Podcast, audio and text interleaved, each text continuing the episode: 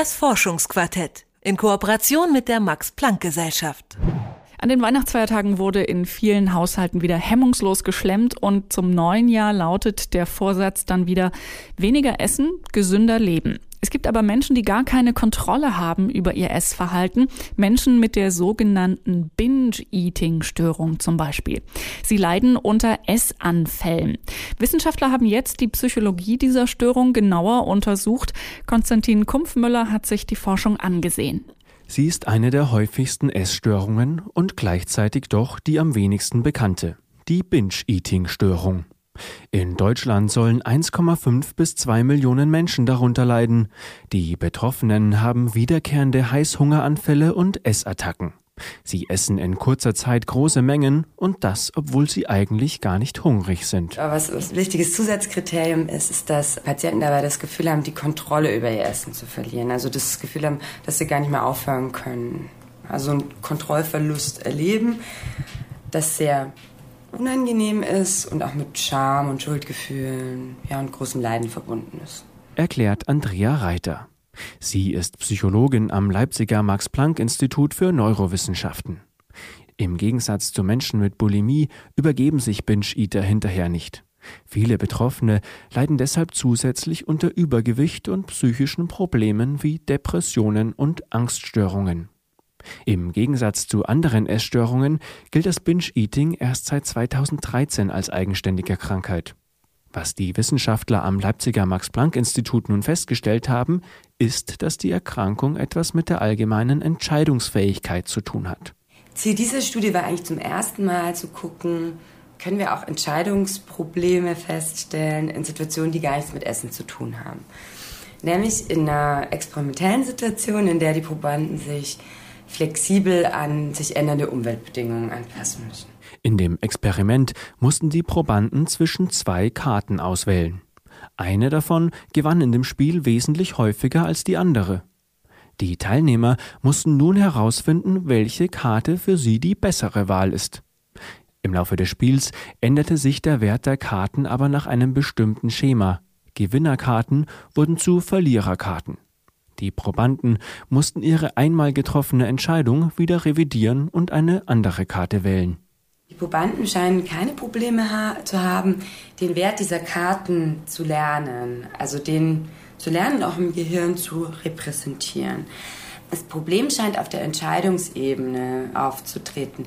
Wir haben festgestellt, dass die Binge-Eating-Patienten anders als die gesunden Kontrollen, die gleich alt waren, gleich gebildet waren und so weiter, dass die Binge-Eating-Patienten anders als die öfters die Entscheidung treffen, eine Karte zu wählen, von der sie eigentlich schon gelernt haben, dass die schlecht ist. Also immer wieder eine schlechte Option auszuprobieren. Über Intelligenz oder allgemeine Entscheidungsfreude von Menschen mit Binge-Eating-Störung sagt der Versuch nichts aus, betont Andrea Reiter. Andere Tests haben gezeigt, dass es diesbezüglich keine Unterschiede zu den Kontrollprobanden gibt. Das Ergebnis des Entscheidungsexperiments passt jedoch zum klinischen Bild der Binge-Eating-Störung, wo schlechte Entscheidungen getroffen werden, ohne sie kontrollieren zu können. Die Studie zeigt, dass Betroffene allgemein Probleme haben, sich auf verändernde Umweltsituationen einzustellen, unabhängig vom Essverhalten. Das spiegelt sich auch in der gemessenen Gehirnaktivität der Probanden wider, erklärt Andrea Reiter.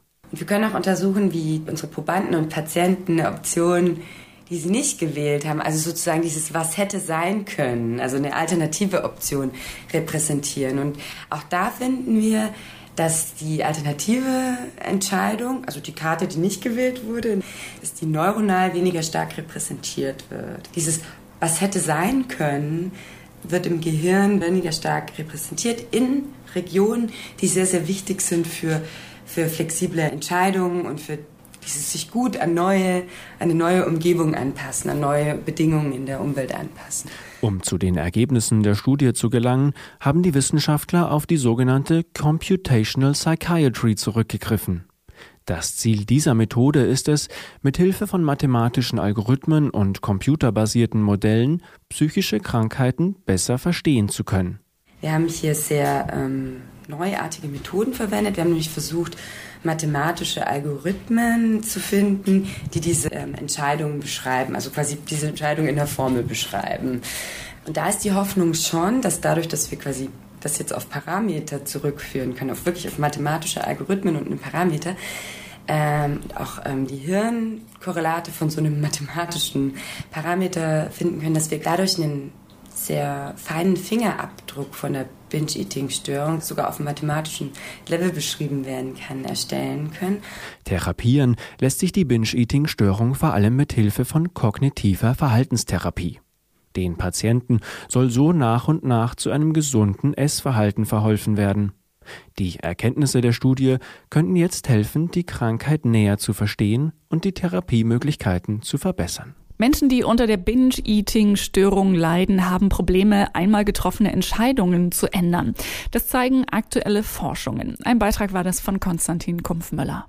Das Forschungsquartett in Kooperation mit der Max-Planck-Gesellschaft.